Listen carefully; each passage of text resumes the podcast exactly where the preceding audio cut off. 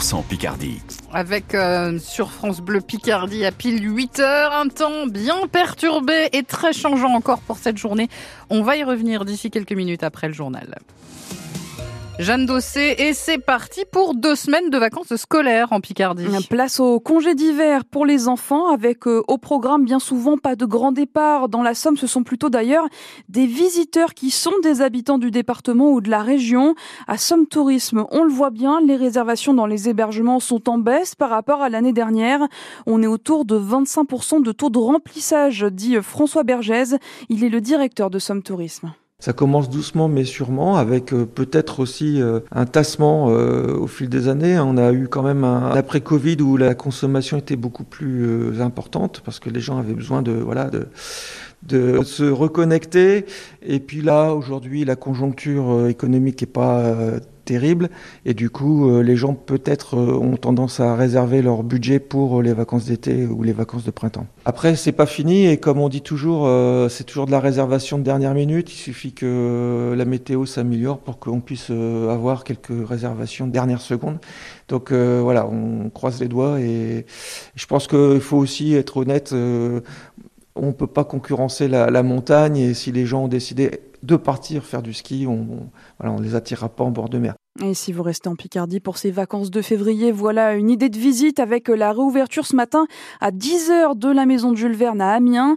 Elle était fermée depuis un mois et demi pour des travaux. Le parcours de visite a été refait avec des panneaux notamment rénovés et complétés. Des feux de colère hier soir un peu partout dans la Somme. À Bayonvillers par exemple dans l'est du département ou encore à Flixecourt, des ballots de paille enflammés par les agriculteurs pour dire une nouvelle fois leur colère contre le gouvernement alors que le salon de l'agriculture ouvre dans une une petite heure à Paris.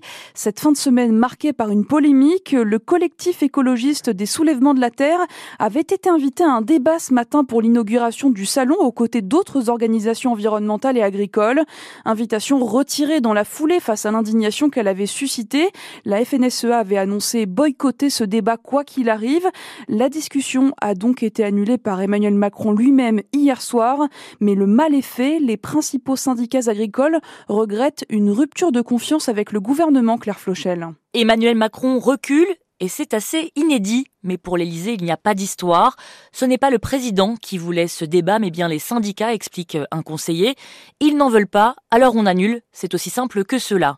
L'idée d'un grand débat sur le modèle de ceux organisés au moment de la crise des Gilets jaunes aura donc tourné court. De même que la tentative du chef de l'État d'apaiser la colère du monde agricole. Emmanuel Macron a tout de même décidé de rencontrer les syndicats qui le souhaitent ce matin, avant l'ouverture au grand public, et il précise que comme chaque année, il ira au contact dans les travées. Je ne sais même pas comment il va déambuler, s'inquiète un interlocuteur régulier du président sur les questions agricoles. Ça peut tourner au pugilat. Précision Claire Flochel pour France Bleu Picardie. Il y a deux ans, jour pour jour, la guerre démarrait en Ukraine. Le 24 février 2022, l'armée russe attaquait l'Ukraine. Depuis, plus de 6 millions de personnes ont fui leur pays. 70 000 ont trouvé refuge en France.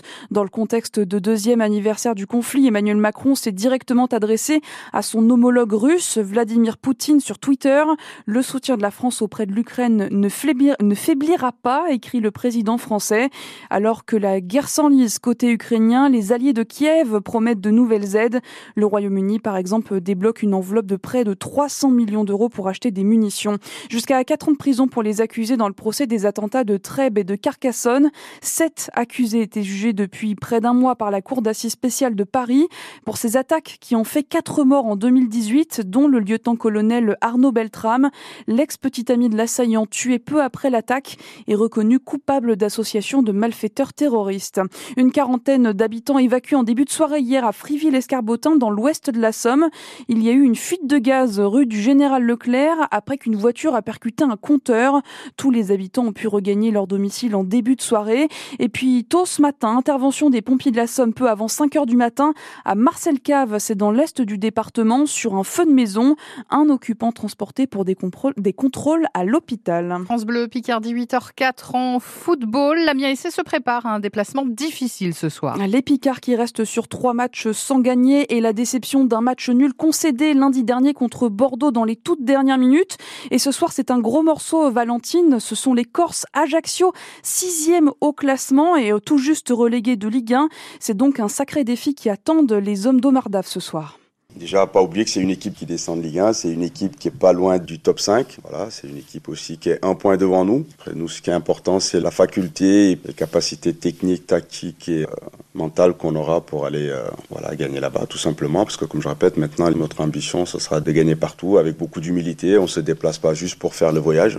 Voilà, on va là-bas en étant très, très ambitieux, très conquérant, sachant qu'on va jouer une équipe euh, qui est très, très solide à domicile c'est encore un beau challenge pour nous. Après, sur l'aspect mental et sur l'aspect physique, les joueurs sont bien préparés à enchaîner les matchs de ce niveau-là. J'ai pas de doute parce que voilà, c'est des, gros moteurs, c'est des joueurs qui vont répondre présent, j'ai pas de doute là-dessus. Le coach de l'Amiens SC, Omar Daf, 26e journée de Ligue 2 ce soir, Ajaccio, Amiens SC. C'est à vivre évidemment sur France Bleu Picardie avec Mathieu Dubrul aux commentaires et Antoine Co.